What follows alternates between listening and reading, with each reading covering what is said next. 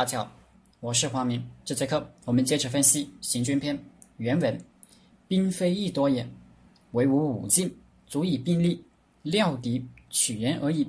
夫为无虑而易敌者，必擒于人。足为轻负而伐之，则不服；不服，则难用也。足以轻负而伐不行，则不可用也。兵非易多也，唯吾武进，足以并力。”料敌取人而已。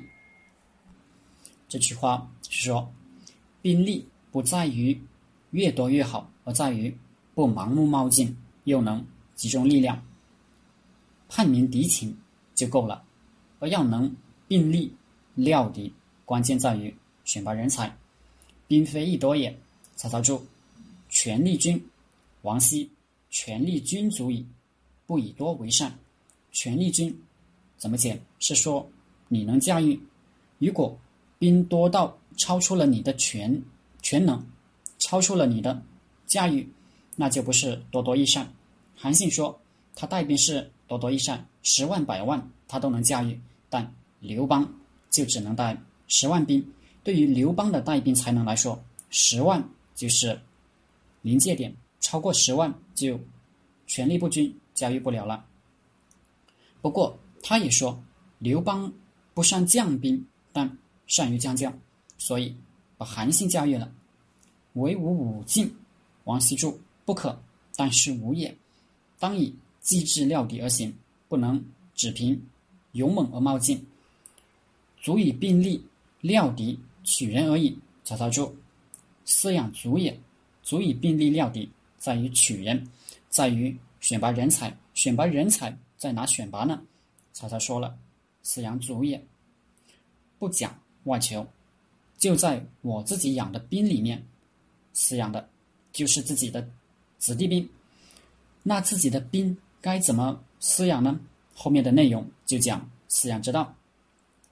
这是一个重大的战略和组织观念，就是依靠自己的内部力量，从内部选拔人才，不依靠外援。因为兵本来就。”不贵多，又要权力军，能团结兵力，能驾驭指挥，所以不靠别人。魏辽子说：“天下驻足，名为十万，其实不过数万。其来兵者，无不为其将曰：吾为天下先战。凡是有军来支援的，都是号称十万，实际就几万。而且来之前，君主。”都对将领谆谆教诲，咱们别打头阵哈，让他们先打。秦灭六国就是这情况，秦军就是秦军为秦国而战，打赢了是自己的，打输了也是自己的。而六国联军，谁也不想先战，打输了是自己的，打赢了可能还是自己的，还是输家。企业发展战略也是一样，要靠自己力量去发展。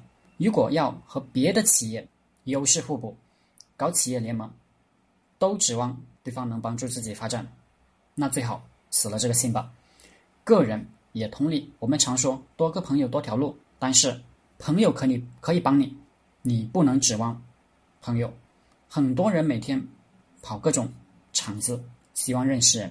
其实你要是自己有点本事，有点自己的正事，根本没时间，也没动力。去认识人，不如在家带孩子，在孩子身上投资时间不够，才是职场人士的通病和战略投资的重大错误。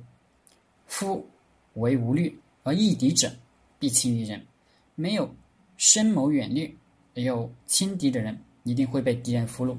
左传说：“军旗无畏诸小，风寨风菜有毒。”何况国乎？你不要轻视，竹是个小国，蜜蜂的蛰一下，蜜蜂蛰一下都有毒，何况一个国家？菜也是一种毒虫，类似蝎子。兵不在多，祸患也不在多，有一点小问题。都可能让你灭亡，所以如果有勇无谋，轻敌大意，就一定会为敌所擒。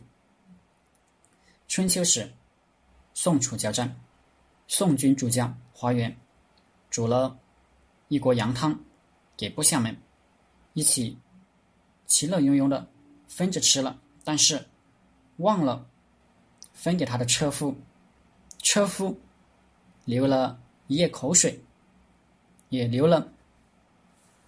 一夜怨恨的眼泪。第二天上战场，还没下令出战，他二话不说，突然驾着车猛冲，单车一直冲进楚军阵里，华元就被俘虏了。这就是小蜜蜂都蛰死人，足为亲父而伐之，则不服。这是讲饲养之道了。我们下节课分析。好了，这节课。就和大家分析到这里，谢谢大家。大家可以加我的 QQ 微信幺零三二八二四三四二，我们一起讨论读书、创业、企业管理、团队管理、互联网投资。谢谢大家。